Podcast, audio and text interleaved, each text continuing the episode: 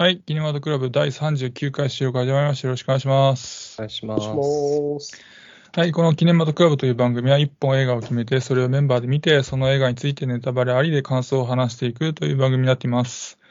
はい、それで今喋っているのが、えー今泉力也監督作で好きな作品があの頃、ジョ秀夫監督作で好きな作品が It's the Movie の頭脳少年と言います。よろしくお願いします。お願いしお願いしま。ますはい、えー今泉力也監督の作品で好きな作品は、サットティで、えー、ジョージョ秀夫監督の作品で好きな作品は、欲しがりななちゃん一口ちょうだいのランタンです。お願いします。お願いします。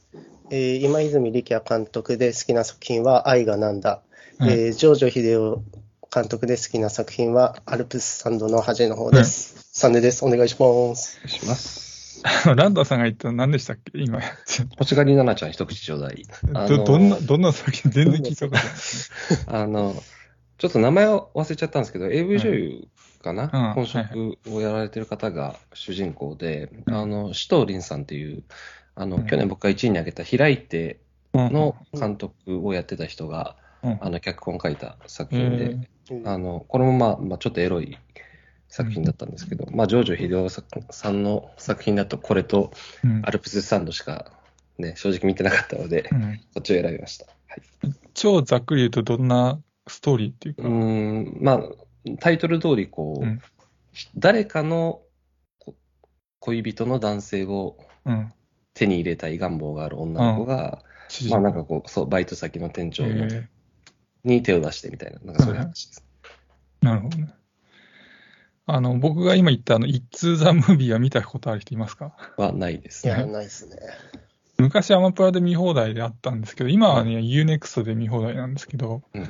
あの、主人公の、えーこ男子高校生が、あの、憧れの女性を、に、と同じ高校に入りたくて、その高校に入って、で、その中で、あの、ふとしたことから、なんか映画サークルみたいなのに入って、クラブかな？みたいなのに入って、で、そこに、その憧れの女性も、あの、なんか加わって、みんなでゾンビ映画を撮るっていう、あの、えー。まあ、あの、えピンク系のコメディうんなんですけど、1と2があって、まあ、1、2合わせて、まあ前後編みたいな感じで、1本みたいな感じなんですけど、あの、霧島部活やめるっていうのに、あの映画の2年後に作られた作品で、うん。ちょっとなんか、き霧島を意識してるような、パロディーかな、うんみたいな、そんなシーンもあったりして、ちょっとクスッとくるような感じがあって、まあ、そこそこ面白いと思う。まあ、よかったら。確かに男の子が8ミリカメラ持ってますね。そうです。っていう、まあ、よかったら見てくださいって感じですね。はい。はい。で、なんで今泉力也監督とジョージョ秀夫監督の話をしているかというと、えー今回は今泉監督とジョージョ監督がお互いに脚本を提供し合って R15 指定のラブストーリー映画を制作するコラボレーション企画 LR15 から生まれた映画愛なのにと猫は逃げたについて語っていこうと思います。はい。じゃあまず愛なのにから語っていこうと思います。じゃあ、あらすじです。えー古本屋の店主多田は、店に通う女子高生美咲から求婚されるが、多田には一家という忘れられない存在の女性がいた。一方、結婚式の準備に追われる一家は、婚約相手の良介とウェディングプランナーのミキが男女の関係になっていることを知らずにいた。というあらすじになってます。はい、で、監督が、えー、ジョージョ秀夫さん、脚本が、えー今泉力也さんが中心で、えージョージョさんも、えー加わった共同脚本になってます。うんで、主要キャストが、えー古本屋の店主、多田役が瀬戸康史さん。えー多田の憧れの女性一家役が、えー佐藤穂波さん。女子高生の美咲役が河合優美さんになってます。はい。はい、じゃあ情報はそんなところで早速感想語っていこうと思うんですが、えーお二人は愛なのにいかがでしたでしょうか？うーんと、はい。その、まあ、恋愛映画だと、こう、人が今まさに恋をしてる瞬間っていうのと、はい。それからある程度の期間交際してきたカップルの、うんドロドロした部分っていうのを同じ映画の中で描くのってちょっと難しいと思ううんんですね。はい。うんなんですけど、それがこう、今泉力也が得意とするこう群像的な作劇によって、その難しさを解消してて、そこはなんかさすがだなというふうにはい。思いました。で、登場人物が部屋にいるシーンっていうのも多いし、うん会話もこう、岩井今泉力也の脚本っぽいんだけど、はい。濡れ場の部分はやっぱピンク映画出身のジョージョ監督の腕が光ってるっていうはい感じ、。うんコラボしたことに意味のある作品だなという、はいうん、感じましたね。そんなとこです。結構激しかったですよね。うん、ね、びっくり激したしい。ですよね。ね。佐藤ほな、まあ、ほな以降か、ね、ゲスの極めを問はいはいで活動されてる方ですけど、もうがっつりね、出てましたもんね。すごい体当たりというか、びっくりしましたね。はい。あの、絡みで印象的だったのは、あの、多田と一家があの2回目のセックスをするじゃないですか、うん後半。うんあれの激しさが結構、中でもすごくて、なんか AV でもあんまり見ないような激しさだなとかと思いました。うんはい。はい。はい。じゃあ、僕はね、やってる劇場が少なくて、あ、すいませんね。で、銀座にある丸の内東映っていう、なんかすごい老舗の劇場に見に行ったんですけど、はいはい。なんか土地柄なのか観客で年配の方がパラパラ入ってるっていう感じだったんですけど、はいはいまあ、見てるといろんなところから笑い声が上がって、はい。うん映画館でコメディ見る良さっていうのを久しぶりに感じましたね。で、僕、事前の情報収集あまりせずに行ったので、はい。なんか、今泉力也監督作品だと勘違いして見進めていってたんですよ。で、でももちろん途中で違和感がある場所がすごいあって、うんはい。うんまず LR15 ってなんだって最初のクレジットでなったんですけど、で、あとやっぱりその、濡れ場をすごい描いてるのがまず違和感があって、はい。まあ、今泉力也作品にその濡れ場撮ってるイメージがなかったので、うん。まあ、びっくりしたんですけど。うん。まあ、実際はジョージョ秀夫が監督してるんで、うん。まあ、ピンク映画を結構撮ってるってことで、はい。そのなんか手だれ感みたいなのはすごい出てて、うん。なんかちゃんとエロくてよかったなってうん。思ったし、うん。その濡れ場にも撮り方がちゃんとあって、監督の向き不向きがあるんだなっていうのを実感できましたね。うんで、あと、コメディっていうか、観客の心をつかみに行く演出みたいなのにも、すごい映画感を感じて、うん。例えば最初、美咲が本を万引きして追っかけられてるのに疲れたただに水を渡すところだったり、はいうん。あと本屋で美咲とただの後ろになんか映るおじさん。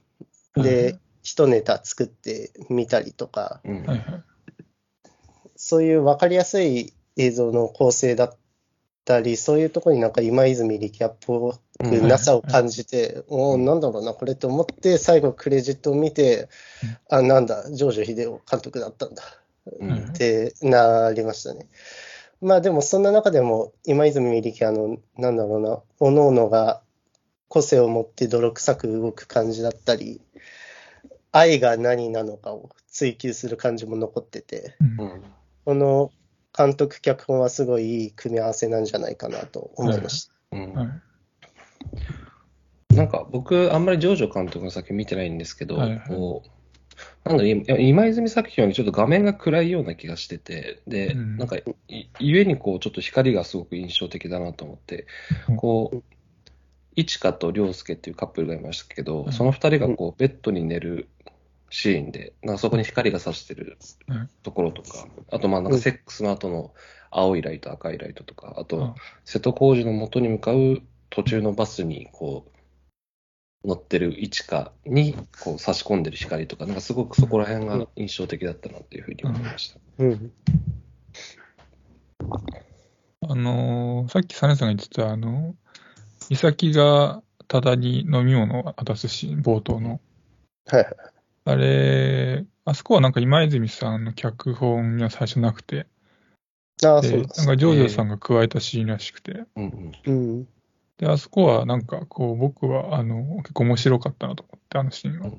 こう、なんかその後の二人をの関係を予感させるシーンでもあって、よかったなと思って、うんなんか二人がこう融合して、いいものが生まれた一つの、まあ、いい例かなとかも思いました。うんはい。どう、どうなんですかね？もしかしたら、こう、吉田圭介が、もしコラボに参加してたら、あそこでやっぱり女の子はトラックに引かれて死んでた。あ、僕も思いましたね。ここすげえ空白っぽいなと思いうました。ん、ね。ちょ、ちょっと思いまちょっとした。怖いですね、それで。うん。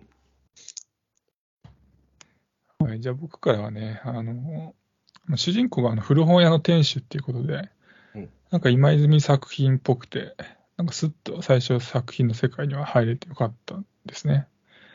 で、なんか思い思われのこの呪呪術つなぎの関係っていうのが 面白かったなと思って。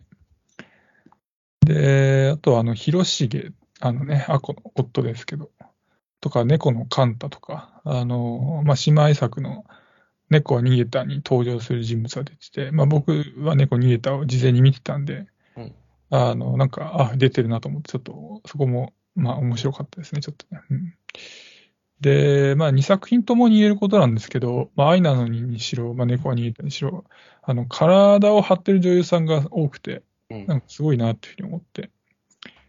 で、まあ、かつ登場人物が、まあ、2作品とも、このみんなキャラクターがすごい立ってて、うんなんかすごい良かったなと思いました。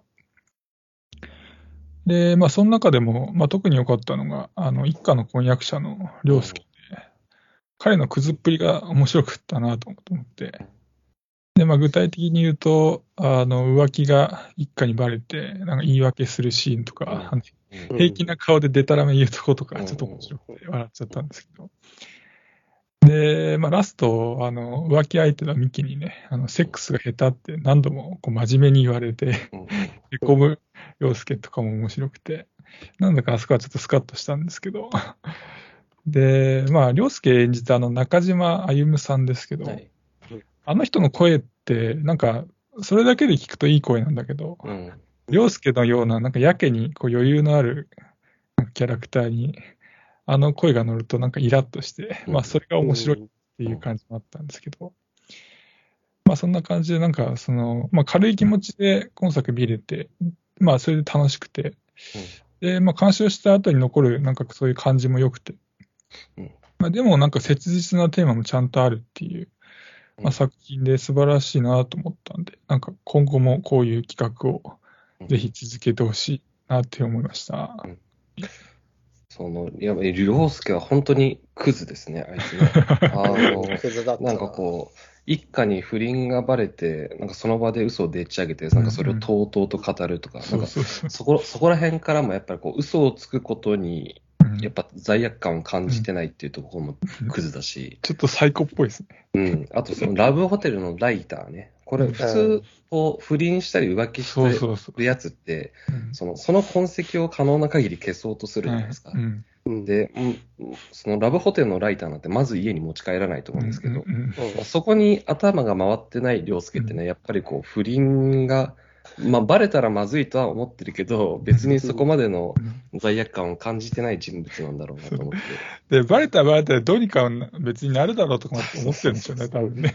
そこも面白いというか腹立つっていうかね。うんうんうんあの、焼きそばと、あの、ビールを そうそうそう食ってたのに隠すところとか。そうそうそうそう。いや、それもうバレる、バレるやろ、それ、うん匂いで。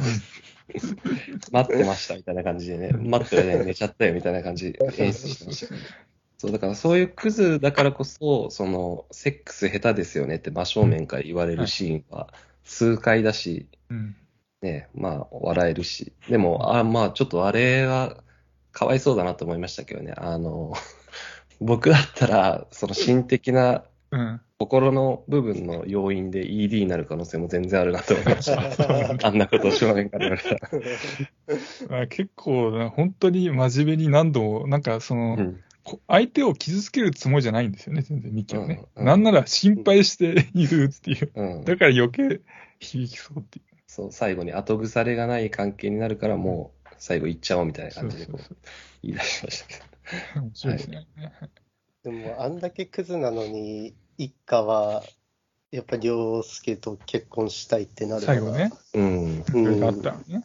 いや、だからなんかその、な、なんだろうな。選択と行動に結果が伴わない感じがすごくこう人間のリアルだなと思って面白かったですけどね。うん絶対なんだろうな。あの、まあ、ただを選んだ方がいいような気もするんですけど、なんかその、うん。ただの方が愛してくれるし、うん。その、まあ、体の相性的にもね。うん。うん。って思ったんだけど、なんかいろいろ感想を見てると、うん。その、ただって半分ちょっとドロップアウトしてるような感じがあると。まあ、降りてますよね、うん人生を。そうそう。で、だから生活力がないと、ただには。うん。いや、だからた、ただと結婚するのは、うん。結局はどうなんだっていうふうに思ってるっていう人が結構いて、うん。いああ、なるほどな、確かにそう言われりゃそうかもしれんなと思っちゃいましたね。や、それもそうだし、やっぱりこう、人ってやっぱり自分のことを好いてくれる人のことを意外と好きにならなかったり。するしう、ん。で、うんなんか、もっと言うと、やっぱただってすげえなって思うのは、こう最後、バス停でこう、一家と別れるときに、その、君の、君にふさわしいのは彼でも僕でもないと思うよって言うじゃないですか。ではい本当に彼女のことが好きだったら、やっぱりそこでこう、自分、僕と付き合ってよとかって言ってもいい気がするんだけど、はいはい。でもそうしようとは全くしないってところで、やっぱ本人としても、こうんう自分ではこう養っていくのが難しいとか、彼女を幸せにできないってことを理解してて、っていうところで、やっぱりなんか愛、一番こう作中で愛のある人物というかね、こう、はい人のため、本当に人のためになるのはどっちなんだろうってことを考えて行動ができる人だなっていうふうに思いましたけどね。あの、ただの誠実なところ、まあうん結構あって、で、そこ好感持ってたんですけど、うんなんかそれと同時に、彼ってなんかこだわりが強そうっていうかね、なんか正義感も強くて、そう。ああ、うん。そういうところがなんか社会でこう周りとなんかうまくいかなさそうな感じもして、うん。うん。なんかちょっと不憫な感じもしたんですけど、うんで、なんかふ古本屋ってなんか多分親から引き継いだのかなって思ったんですけど、そうですよね。うんあの父親でしょ。そうそうそう母親の影はなかったので、多分父親。なんか父親のなんか、あの、あの仏壇もありましたしねで、まあなんか本人としても、まあただのね、あの、ん古本屋の店主の働き方って合ってるんじゃないかなと思ってね。うん。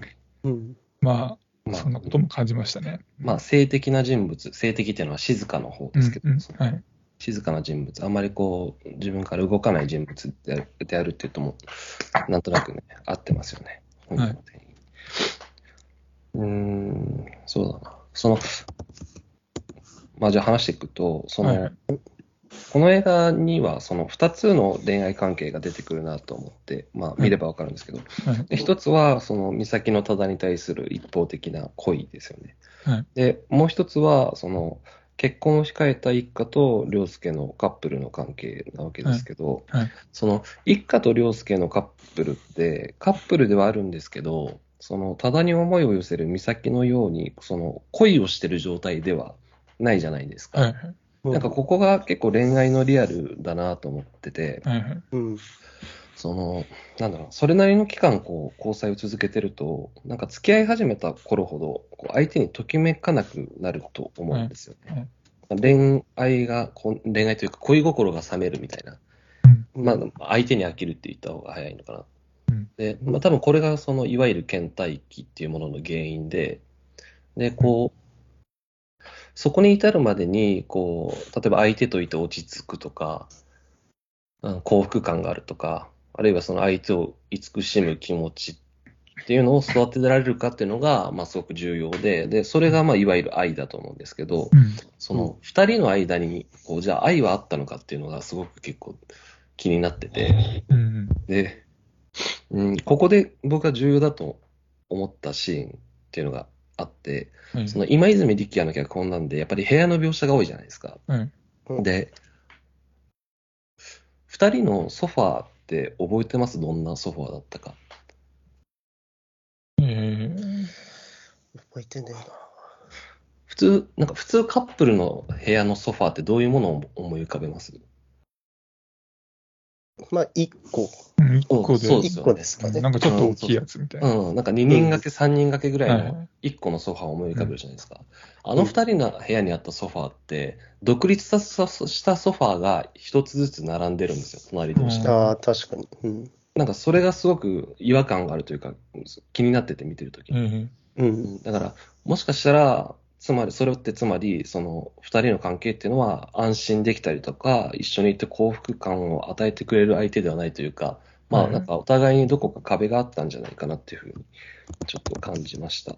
で、なるほどね。で、その、佐藤穂波演じる一家、ね、普通、こう、作劇上、その彼氏との関係に不満を持つ女性って日々のルーティン化していって、こう抑圧された生活を不満に思ってて、うんでこう自分だけの秘密の世界を探して、そこで別の男性と、こう恋、恋に落ちるみたいなのが普通だと思うんですけど、うんその、今作の彼女の場合は、浮気した彼氏に対する復讐のために、こう、主人公の多田とけん、その関係を持つじゃないですか。はいはい。で、なんか、そこで、恋に落ちるとか、愛を知るとかじゃなくて、なんかこう、うん自分を満たしてくれるのは恋とか愛じゃなくて、もっとこう、プリミティブな欲求としての、セックスの気持ちよさなんだってことに気づくんですよね。はないんか、これが、なんか、この映画をすごく喜々たらしめてる気がするし、うんうん、なんか今までになくて面白かったなって思いましたね。うんそんなとこです。あなの、さっき言ったと、ああ、どうぞどうぞどうぞ。結婚について、やっぱちょっと考えましたね。その、なんだろうな。結局、その、一家が選んだのは凌介になったわけで、うん。まあでも、僕が見てる限り、その、凌介の良さってもうんう、。かっこよさと経済力うん。しかないんですよね。うん。で、まあ、うん、その、一方でなんだろうな、その、あの、ウェディングプランナーみたいに、うん。ミキね。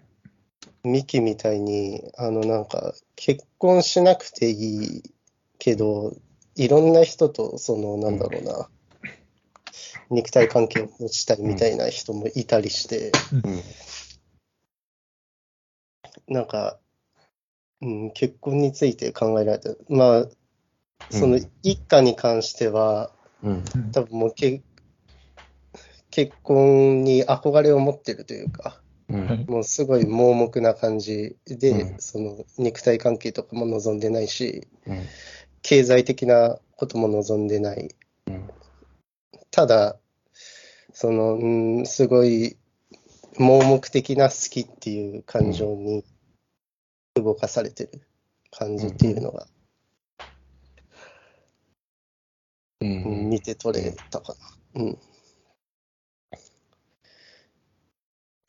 なんだろうな。うん。なんか、い、なんか一家にはあんまりでも、僕は感じなかったかな。その、うんなんだ、りょ、りょうすけのことが好き。あ、でも、そうか。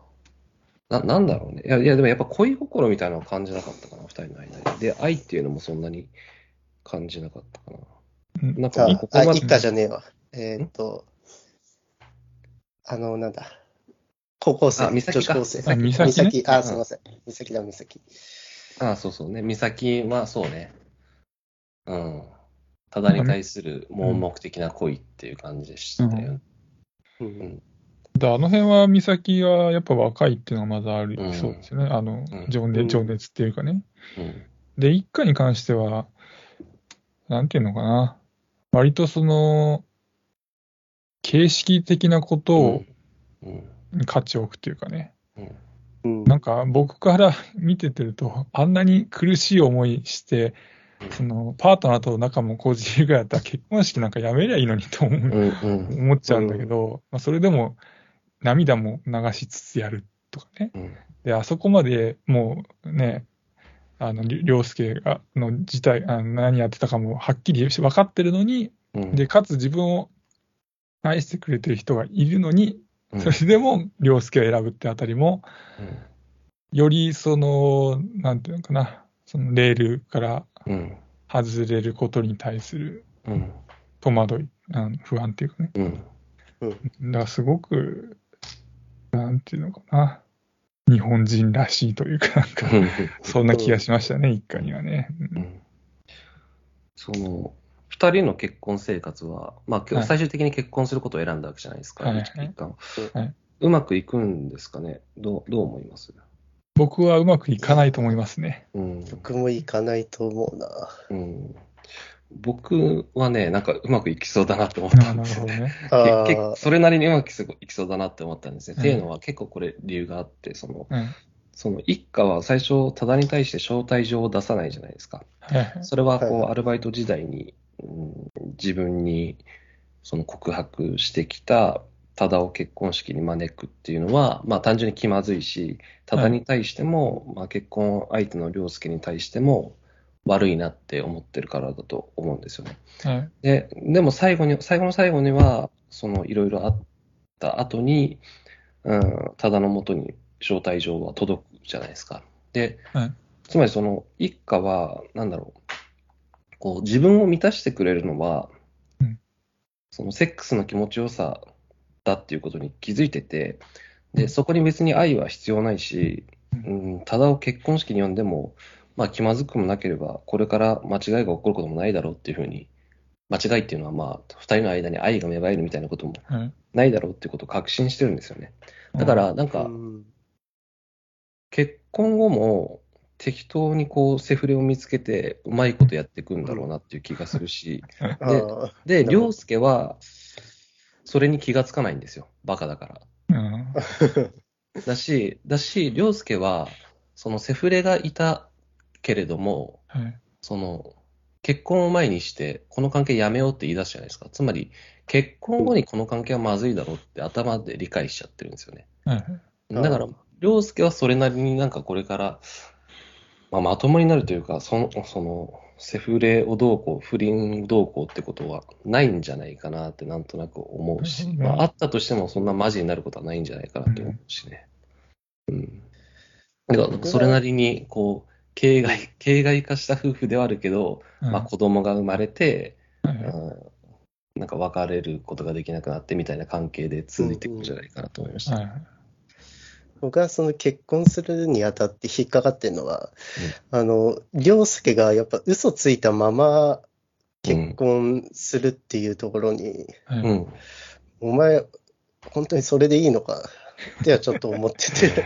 凌介は絶対気になってないでしょうね。気になってないでしょうね。完全あいつ狂ってますからね。うん。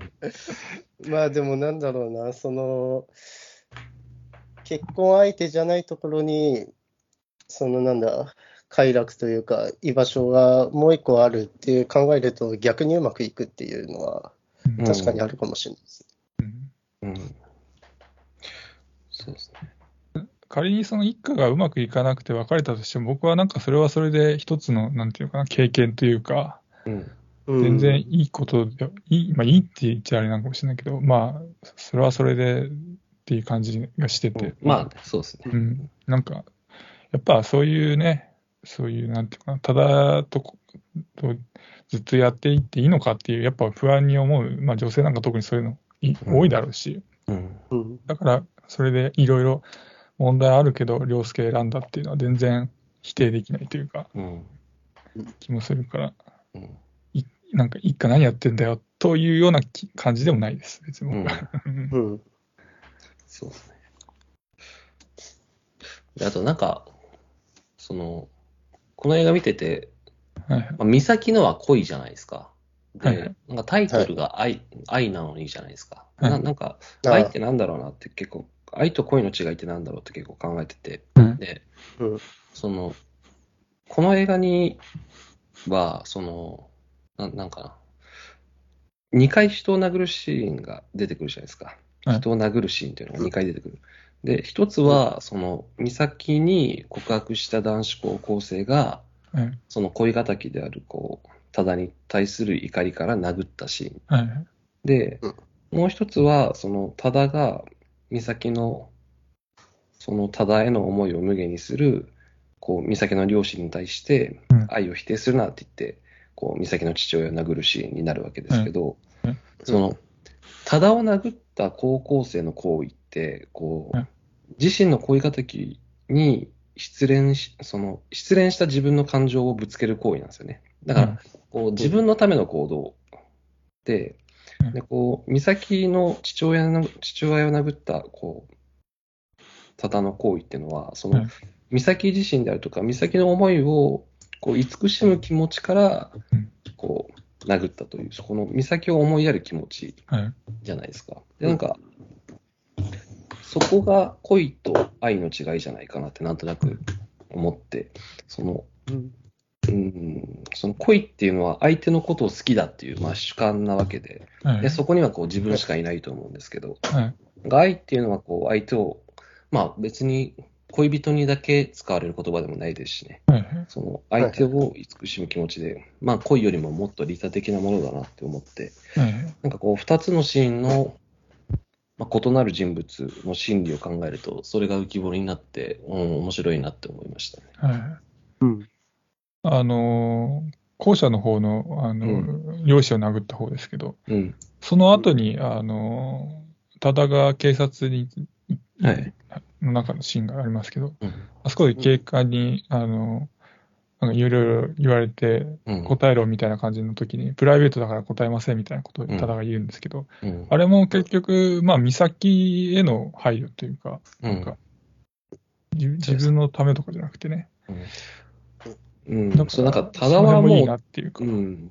徹底してこう自分のために行動しないですよね。はい例えばなんかこう、うん母親と父親に詰め寄られた場面でも、別にこう、美咲からもらったたくさんのラブレターを見せることができたはずだと思そうですね、向こうから言われたんだって言えばそうそうそう、自分を守るために自体は変わりますからね来たはずなんだ。けど、それもしないし、で、あと、その印象的なセリあセリフとかだと、その、美咲がこう、告白してきた男子高校生と付き合おうかなってなった時に、その美咲が、うんなんか、多田さんを楽にしてあげるために付き合おうかなっていうふうに言うんですけど、はいそ、そこも、いや、そんなんだったらやめときなよって、ね、こう、はい自分、じ自分のことだけ考えてればそっちの方が楽であろうに、はいこうそあのやめなよっていうふうに止めてあげられる優しさっていうのもあるし、うん。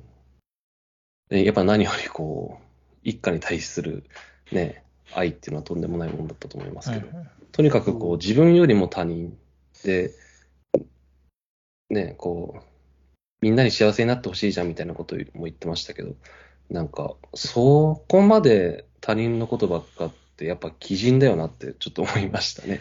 優しい人というよりは、多分今作に出てくる人の中で一番こう、理解から遠い人だなと思いました。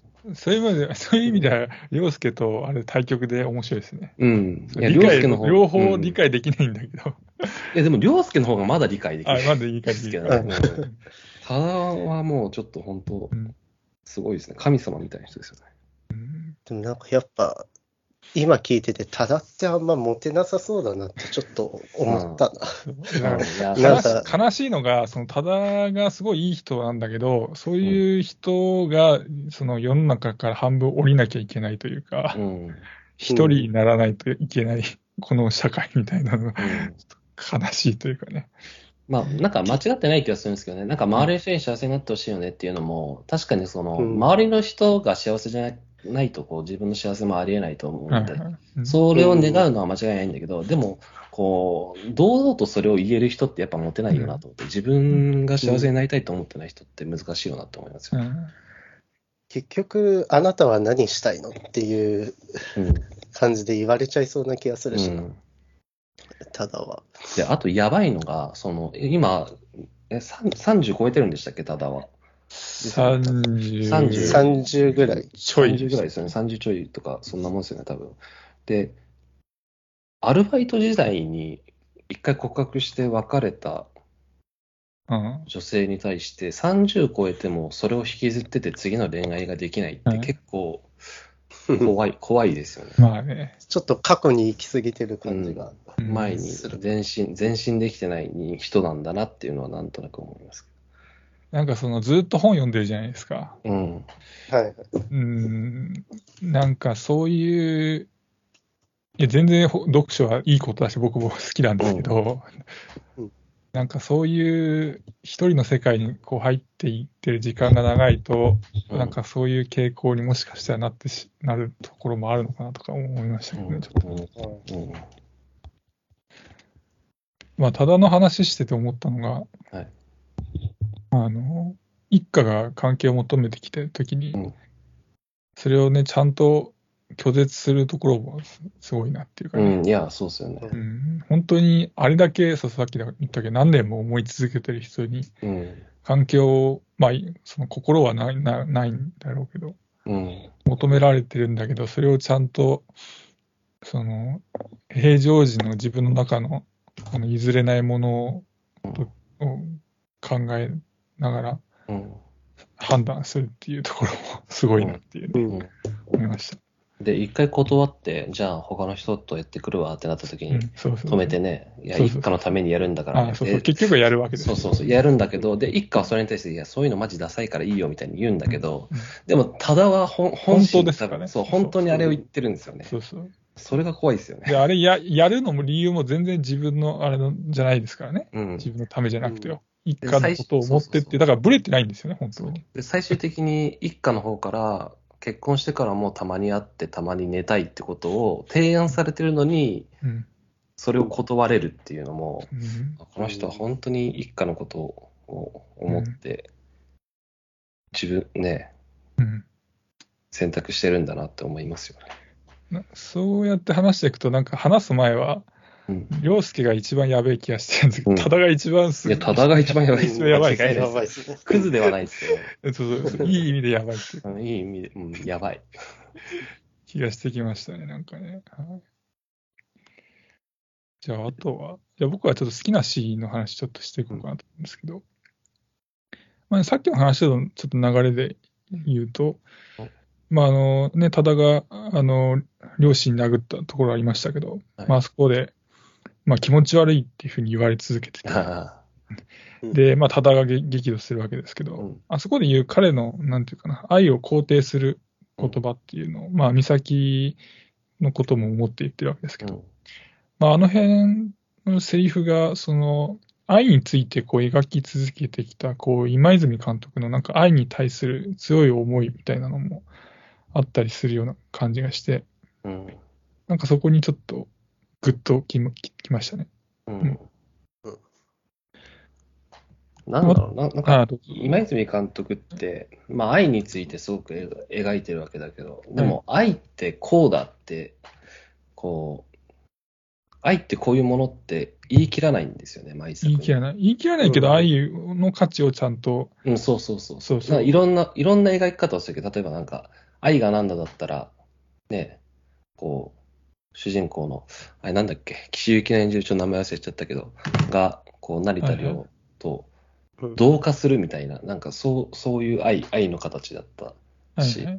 うん。今作ではまた全然違うものを描いてたりするし、はい。愛についてのテーマを語るんだけど、これが愛ですとは言い切らない。でそれでいて愛というものを肯定するみたいなことを描き続けてますよね。はいはい。うんそこが良かったり、うん。うん。あとは、あの、一家があの結婚式場で出会った新婦から言われた、あの、御心っていう意味をね、あの神様の心じゃなくて自分の心だっていうふうに間違えて、ただとセックスするってくだりが面白くて、うん。なんかこの辺から作品の面白さにもう一段ブーストがかかっていったような気もしました。うん見心のままにって言われてましたね。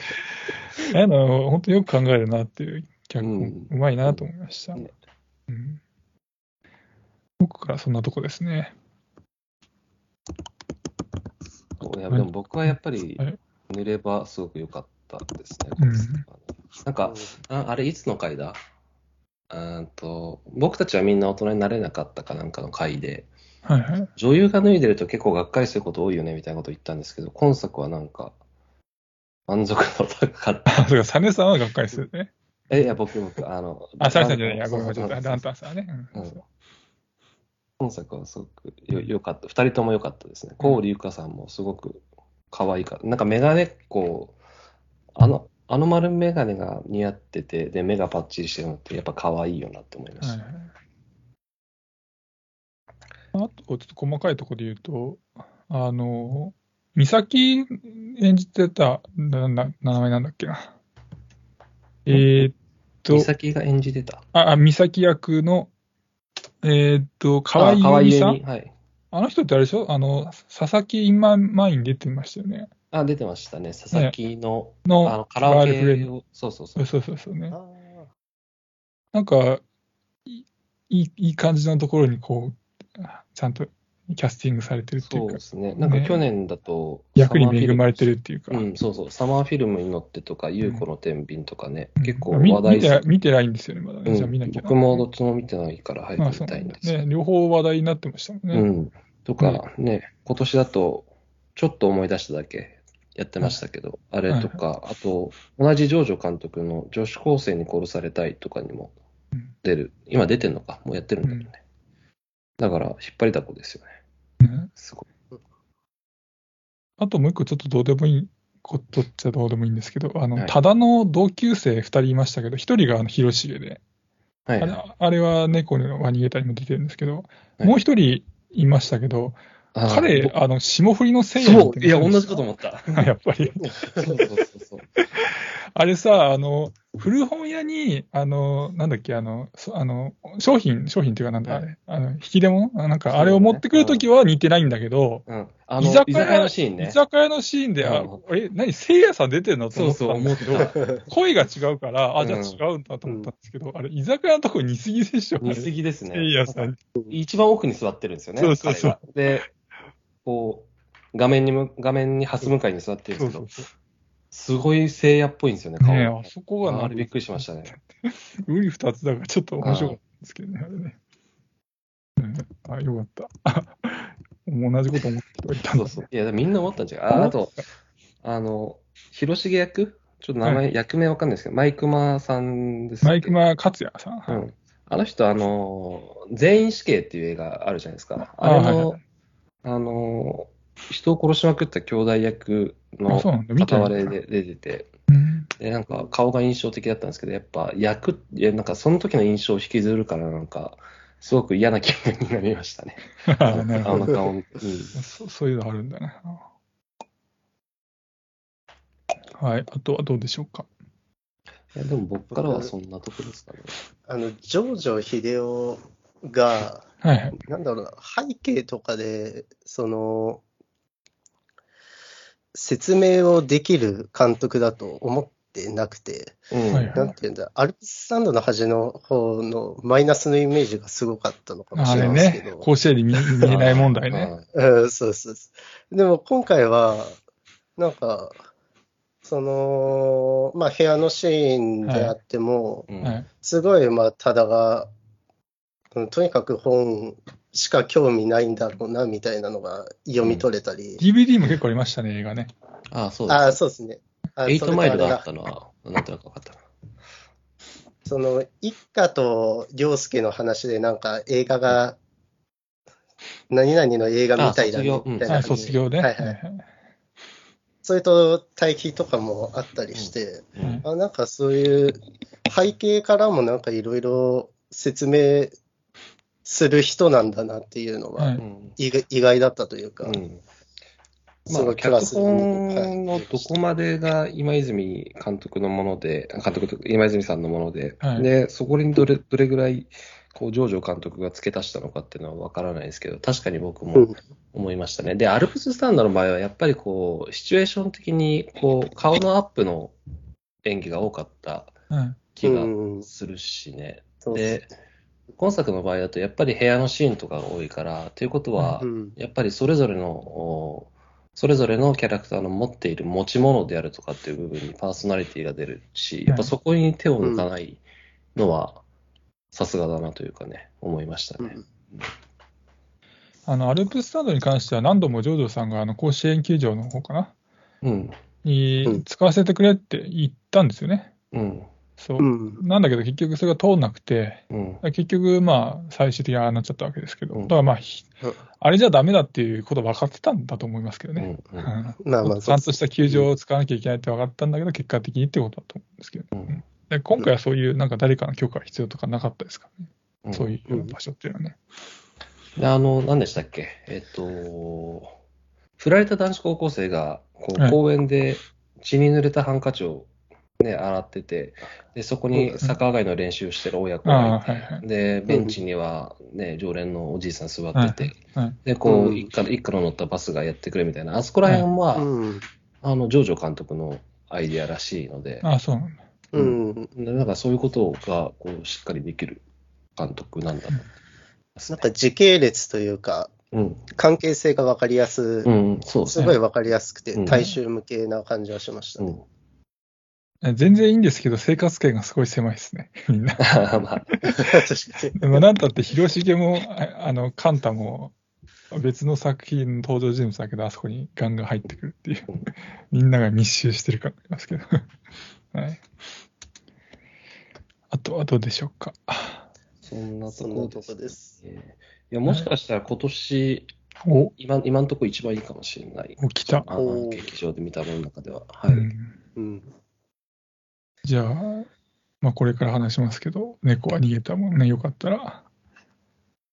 そうですね。なんまあ、まだすごい気になってる。う。うんん。まあ配信でもね、いいですからね。よかったらって感じですけど。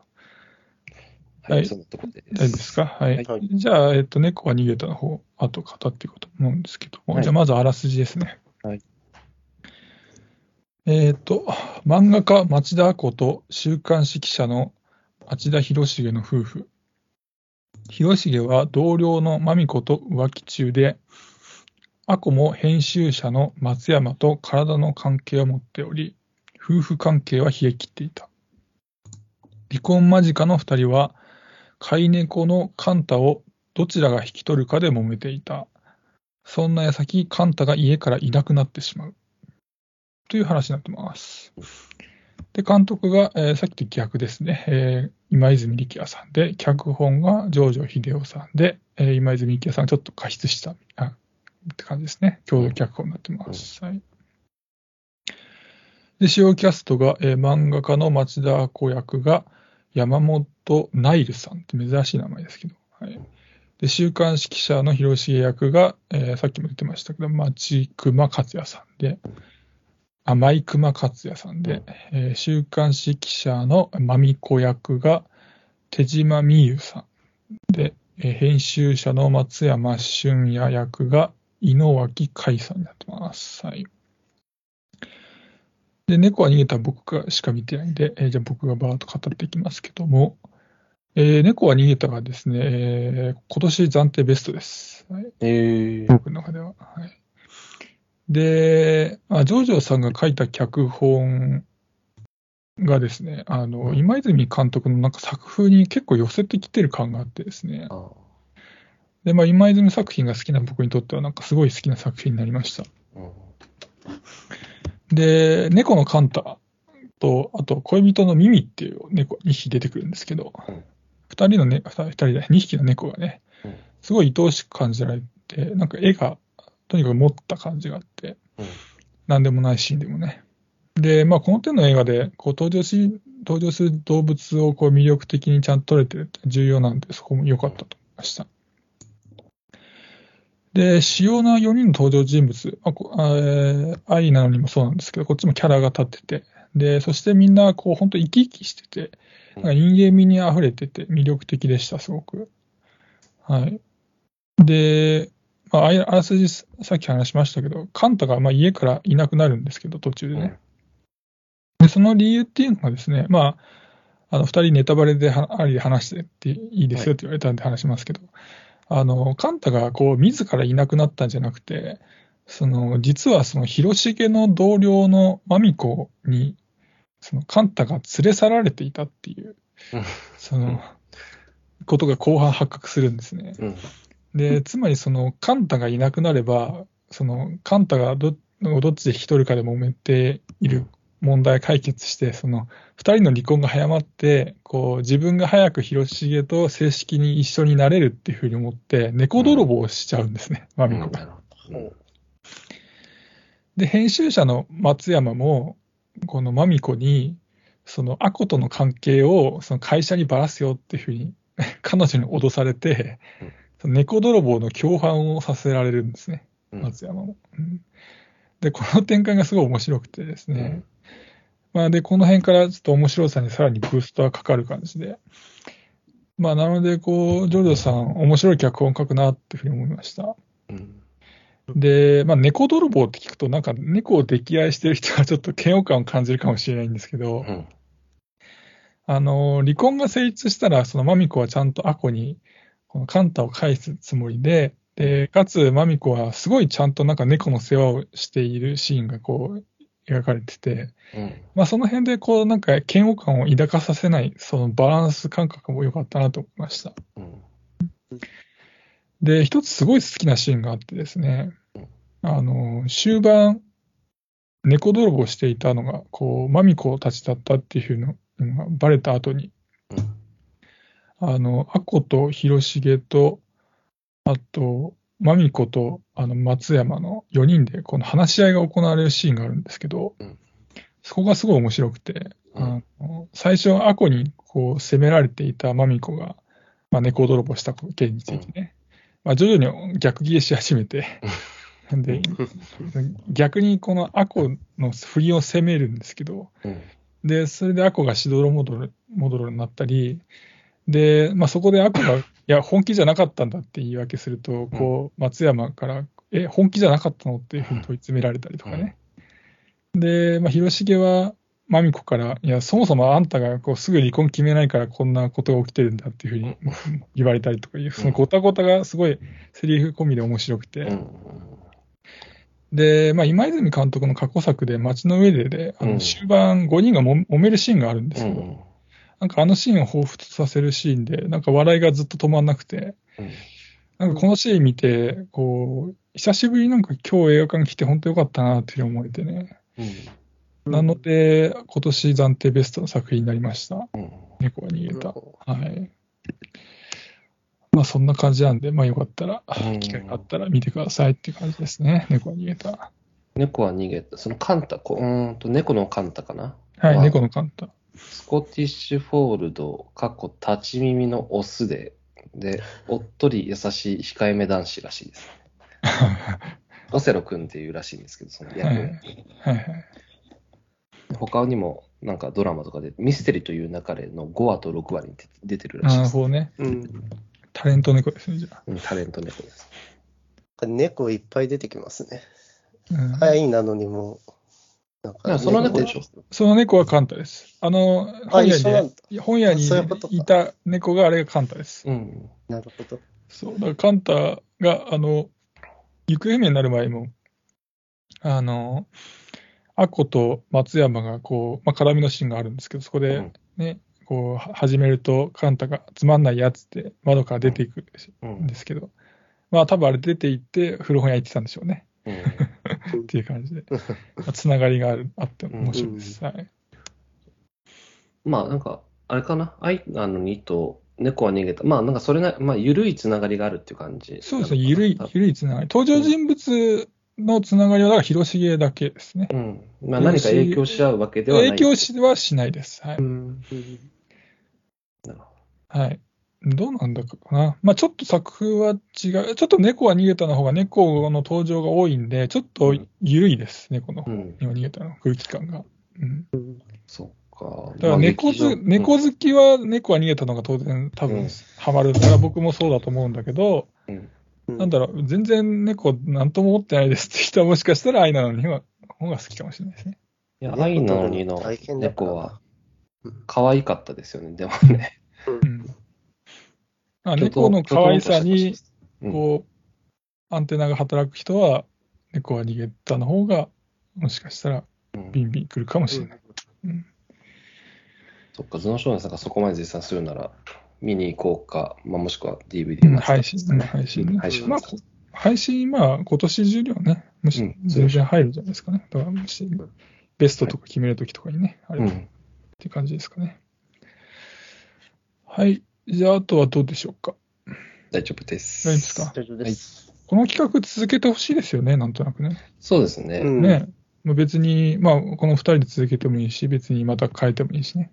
なんか以前から、こう、ジョージョ監督と今泉監督って、な、な、な、まあ、親交があるというか、うんいろいろこう、自分の作品に、こう、例えば、今泉監督、街の上での、おジョージョイハっていうね、あの、はいはいはい。うん何でしたっけ？あれはジョジョから来てるジョジョさんから来てるの監督そうそう、ジョージョ監督から来てるらしいです。で、それは別にこの企画が、うん。コラボ企画が立ち上がる前の段階えーでそうだったらしいんで、うんうん。まあ、お互いにリスペクトのある監督同士らしいのでね、これからも何かあれば見てみたいと思いますけど。なんかこういう企画やると、それぞれの良さが分かっていいですね。改めてあまあそうですね。ううんん。ね。やっぱその融合していいいシーン生まれますしね、きっとね。うんうん。はい。じゃあまあみんなこの企画良かったってことで、よかったら、まだここまで聞いてみた人がいたら見てくださいってことで。はい。はい。じゃあ今日ここら辺にしときます。ありがとうございました。ありがとうございました。はい。